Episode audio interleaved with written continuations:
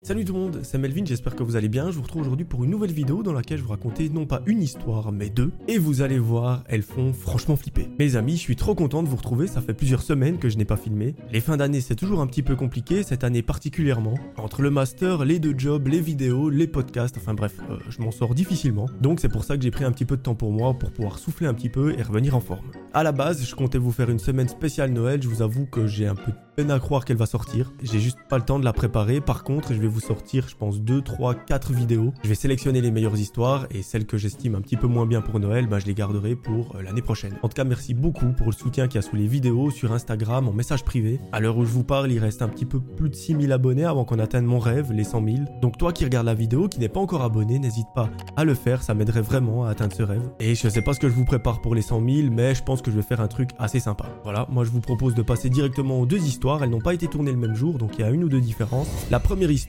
mes amis, vous allez voir, elle est super glauque et super chelou. C'est une mécanique qu'on n'a encore jamais eue sur la chaîne, donc ça fait un petit peu de nouveau. Et tout se passe à Noël. Sarah, dans sa vie, elle a tout pour être heureuse. Elle a une famille qui est en or, elle a des amis qui sont super sympas, elle a la santé, elle a un bon job, et elle nous raconte que cette année, c'est à elle d'organiser les fêtes de Noël. Et oui, je sais pas comment vous vous organisez dans votre famille, mais nous, par exemple, chez moi, chaque année, c'est quelqu'un qui fait le repas. Donc une personne différente chaque année. Eh bien, chez notre amie Sarah, c'est exactement pareil, et cette année, c'est elle qui doit se mettre à la tâche. Pour cela, notre amie Sarah nous raconte qu'elle s'y met quelques semaines avant, histoire de préparer tous les ingrédients, de commander, d'avoir assez de quantité histoire que le jour J, il ne lui manque rien du tout. Pendant plusieurs jours, elle nous raconte qu'elle cherche à gauche à droite pour préparer son repas, elle trouve enfin l'idée, elle commande les ingrédients, elle commande les bonnes quantités, et ben pendant ce temps-là, elle continue de travailler, tout se passe bien au job. Lorsqu'elle rentre chez elle, elle passe de bonnes soirées, et en gros, ben tout va bien. Un jour, Sarah se réveille, elle prend son petit déjeuner, elle part au travail et pendant toute la journée, eh bien, elle effectue ses tâches. Mais arrivé 18h,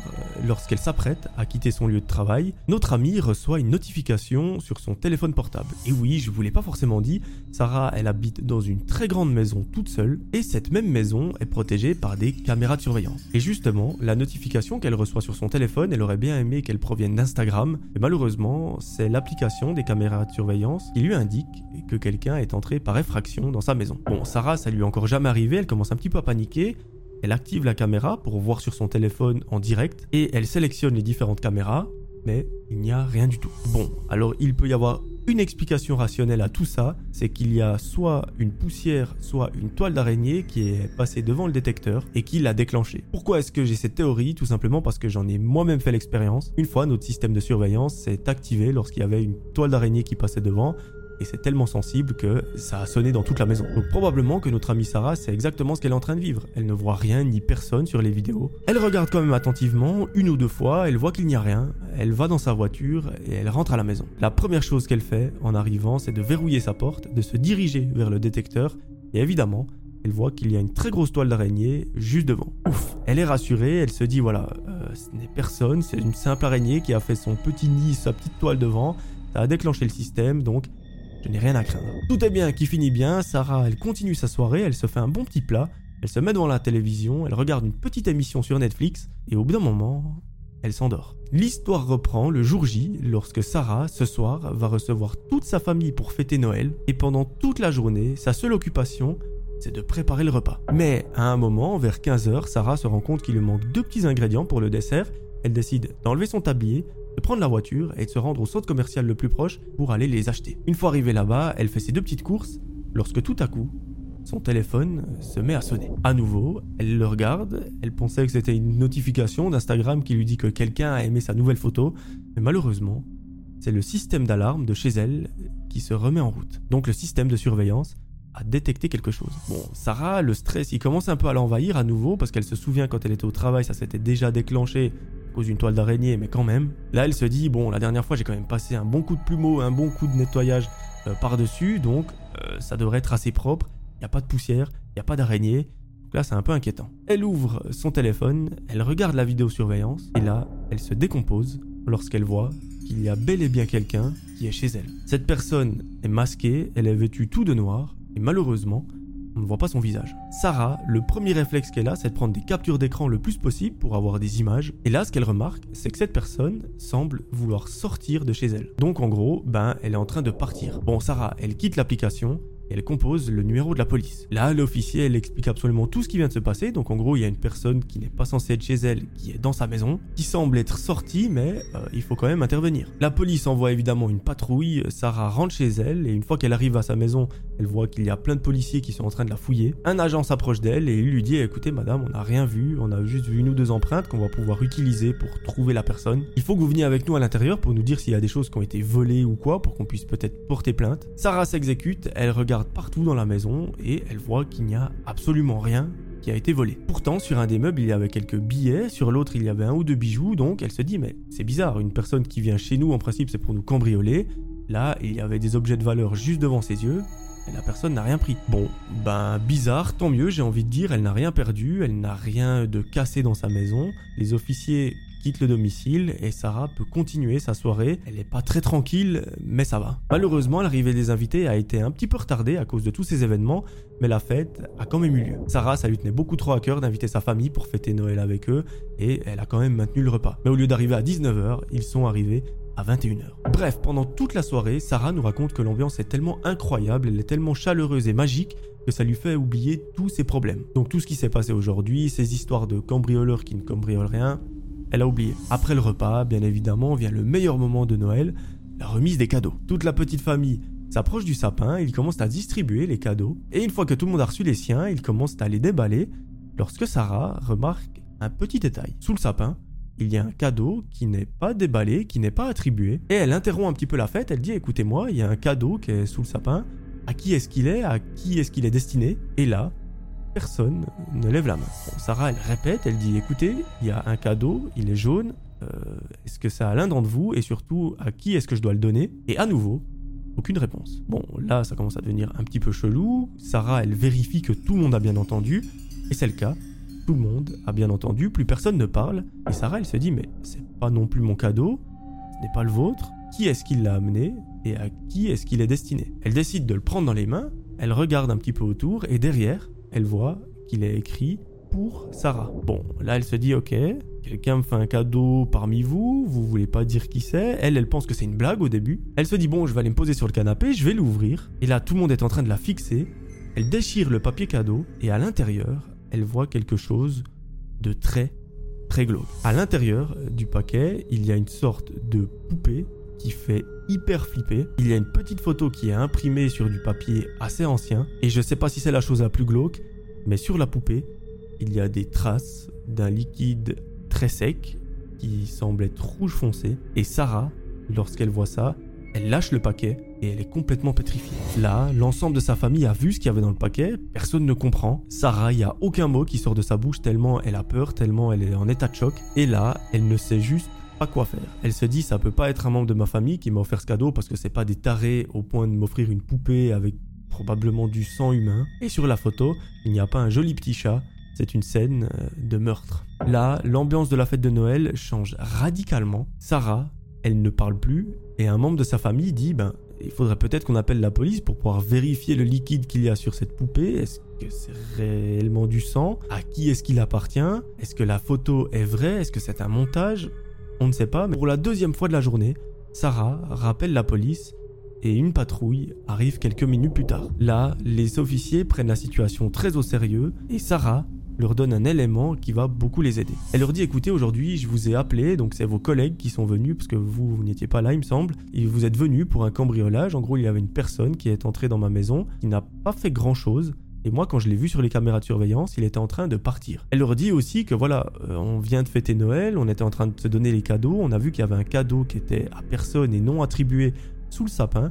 Je l'ai ouvert et voici les objets que j'ai trouvés dedans. Au moment où elle dit ça, il y a un des officiers qui semble avoir un déclic, en gros tout s'assemble. Il dit mais Madame, si ce cadeau n'a pas été offert par votre famille, par un membre qui est présent aujourd'hui, c'est probablement ce pseudo-cambrioleur qui est venu chez vous et peut-être qu'il n'est pas venu dans l'optique de cambrioler, de se faire de l'argent, mais plutôt pour volontairement vous poser ce paquet. À ce moment-là, l'ambiance qu'il y a dans la salle, je vous laisse imaginer, elle est glaciale et terrifiante. Sarah se décompose, elle se met à pleurer, elle se dit mais quel malade mental pourrait venir poser un tel paquet le soir de Noël Faut être complètement fou, surtout quand on voit ce qu'il contient. La police lui dit écoutez, on va embarquer tout ça, on va essayer d'analyser. Si on a des nouvelles, on vous contacte et euh, voilà, on vous tient au courant. Autant vous dire qu'après ces événements, la soirée est terminée. Tout le monde rentre chez soi, mais le frère de Sarah reste dormir chez elle pour euh, un petit peu la soutenir émotionnellement et faire en sorte qu'elle ne se sente pas toute seule et en danger. La police a quand même mis une sorte de protection, une surveillance autour de chez elle pour que voilà,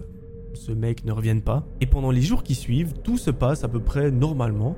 À un détail près, c'est que Sarah n'a plus de nouvelles de sa meilleure amie. Bon, là, elle s'inquiète un petit peu, mais au bout d'une semaine, elle se dit, je vais quand même essayer de la contacter parce que voilà, je vais essayer d'appeler, peut-être d'appeler ses parents, d'appeler son frère, d'appeler son copain pour qu'il me donne des nouvelles. Mais malheureusement, la meilleure amie de Sarah est introuvable. Même sa famille n'a pas de nouvelles, que ce soit son copain, ses frères et sœurs ou sa mère, et ils ont tous un mauvais pressentiment, il est peut-être arrivé quelque chose à la meilleure amie de Sarah. Donc ajouter ça au cadeau qu'elle a reçu à Noël, euh, ça fait quand même beaucoup. Lorsqu'un fameux jour, la police appelle Sarah et la nouvelle qu'ils vont lui annoncer va la détruire à tout jamais. Sa meilleure amie, elle n'est malheureusement pas prête de la revoir car celle-ci a été assassinée et malheureusement le cadeau qu'elle a reçu chez elle, il est fortement lié à cette histoire car en réalité, le liquide qu'il y a sur la poupée, c'est le sang qui appartient à sa meilleure amie, et sur la photo, c'est également elle qui est couchée au sol,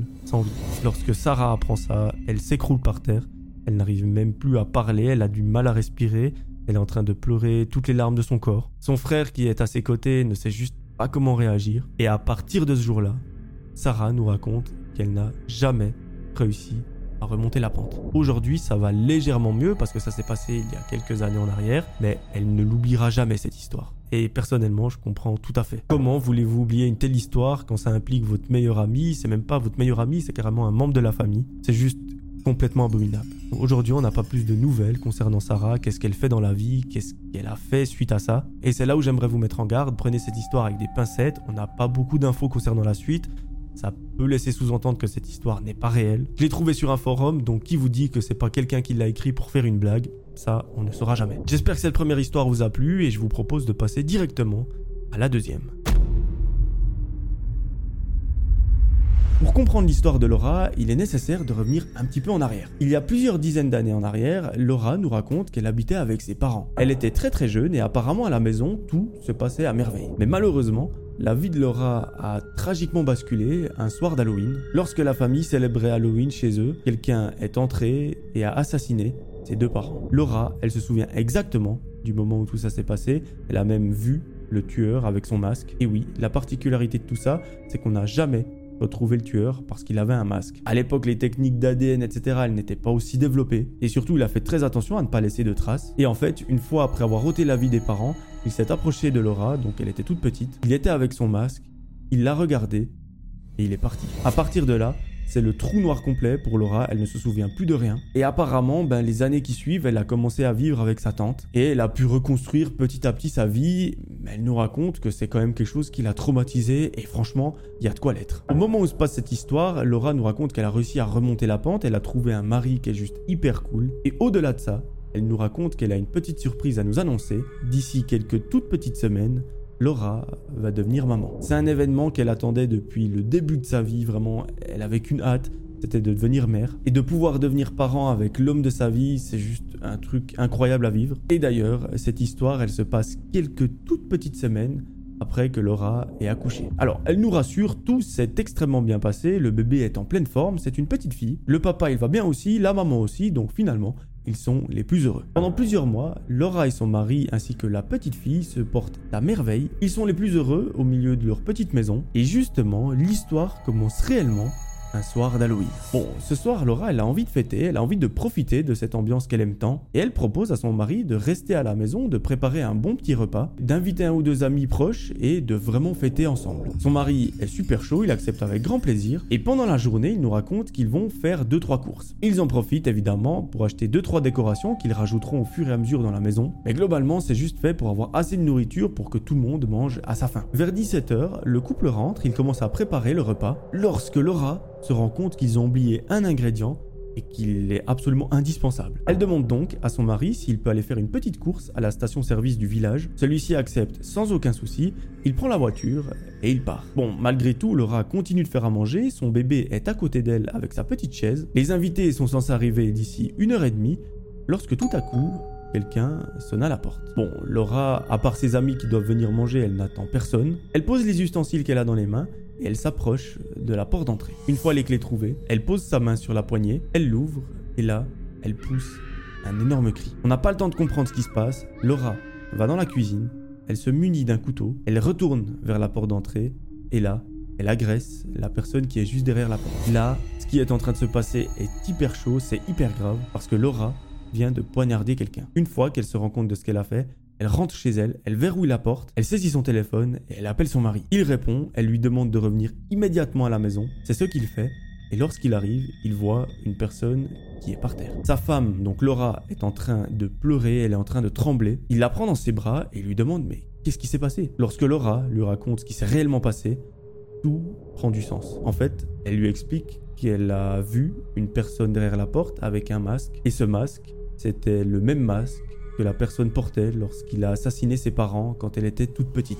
Donc vous imaginez le trauma qu'elle a eu lorsqu'elle était toute jeune, et là, euh, revoir le même masque, sachant qu'en plus ils n'ont pas euh, arrêté l'assassin, donc dans sa tête elle s'est dit forcément c'est lui, il est revenu pour... Euh, finir ce qu'il avait commencé. Et bien logiquement s'en prendre à moi et à ma petite fille. En plus, elle s'est dit ben mon mari vient de partir, peut-être qu'il était en train d'attendre devant la maison, donc il a attendu qu'il parte avec sa voiture pour savoir que moi je suis seul mon enfant. Donc c'est toute une histoire complètement what the fuck et quelques minutes après, une ambulance arrive. Là, ils prennent en charge la personne qui a reçu les coups. Elle est encore à moitié consciente, c'est assez chaud. On apprendra par la suite qu'elle s'en est sortie et lorsque vous allez savoir de qui il s'agit, vous allez complètement bader. En fait, c'était un des meilleurs potes de Laura qui venait lui faire une blague, mais le masque, en réalité, il s'agit bel et bien même masque qui a été utilisé pour assassiner ses parents à elle. Et une fois que la personne à qui elle a mis les coups euh, s'est rétablie, elle a commencé à parler parce que les enquêteurs lui ont demandé mais où avez-vous eu ce masque? Où est-ce que vous l'avez trouvé? Et là, la personne a dit qu'apparemment quelqu'un a posé ce masque dans sa boîte aux lettres avec une petite lettre qui disait Allez faire peur à Laura avec ça, elle va aimer. Donc bon, la personne n'est pas très fut-fut, elle aurait pu envoyer un message à Laura pour demander euh, c'est quoi ce masque. Elle a décidé de croire la lettre et de vraiment aller faire peur à Laura avec ça. Sauf que lui, il n'était pas du tout au courant de son histoire, comme quoi ses parents avaient été assassinés par une personne qui portait ce même masque. Donc là, on peut se dire, que la personne qui a posé le masque dans la boîte aux lettres de son pote, c'est très probablement le tueur lui-même. C'est ici que l'histoire s'arrête, on n'a malheureusement pas plus de détails, j'espère qu'elle vous aura plu. Moi je l'ai trouvé super glauque, on peut imaginer que c'est une fiction parce qu'on n'a pas de détails concernant la vie de Laura après ces faits. J'imagine qu'ils auraient quand même trouvé le tueur entre temps, donc voilà, prenez ça avec des pincettes. Voilà, c'est la fin de ces deux histoires, j'espère qu'elles vous auront plu. Moi j'ai pris un réel kiff à vous les raconter. Je vous rappelle, j'aimerais que toute personne qui regarde cette vidéo s'abonne si vous aimez le contenu, comme ça on atteint les 100 000 abonnés très vite. Honnêtement, vous allez réaliser mon rêve, jamais dans ma vie j'aurais cru avoir 100 000 abonnés qui me suivent. C'est plusieurs stades de foot, c'est carrément plus grand que ma ville où j'habite. C'est un truc complètement démesuré pour moi, j'arrive pas encore à m'en rendre compte. Quand vous m'envoyez des messages, vous me dites que voilà, mes vidéos vous aident peut-être dans une dépression, qu'elles vous aident à dormir, qu'elles vous aident à l'école ou ce genre de choses. J'arrive juste pas à me l'imaginer. Parce que pour moi, je fais des vidéos lambda qui ne sont pas forcément très bien, mais je sais que j'ai un avis qui est complètement biaisé, mais j'arrive pas à m'en rendre compte. Donc merci du fond du cœur, je vous remercierai comme il se doit lorsqu'on atteindra ce chiffre. J'ai une question à vous poser, alors ça n'a rien à voir, mais est-ce que vous écoutez des podcasts dans votre temps libre? Si oui, lesquels? Parce que j'ai un projet de faire un podcast sur Spotify qui est complètement rien à voir avec le domaine de l'horreur, donc ça ne remplace pas du tout ces threads d'horreur là, c'est quelque chose en plus. Et ce serait plus quelque chose sous format discussion. Par exemple, vous me donnez un sujet et pendant une heure, une heure et demie, je discute autour de ça. Je vous donne pas les raisons pourquoi j'ai envie de faire ce podcast maintenant, je vous le dirai peut-être en temps voulu. Mais moi, ça me tient à cœur et euh, je pense que ça peut en aider certains d'entre vous. Donc dites-moi dans les commentaires si vous écoutez des podcasts, si oui, lesquels, abonnez-vous, mettez un petit like pour me soutenir, venez me suivre sur Instagram pour m'envoyer un petit message si vous le souhaitez. Moi, je vous retrouve très très vite pour une nouvelle vidéo. D'ici là, prenez soin de vous. C'était Melvin. Ciao tout monde.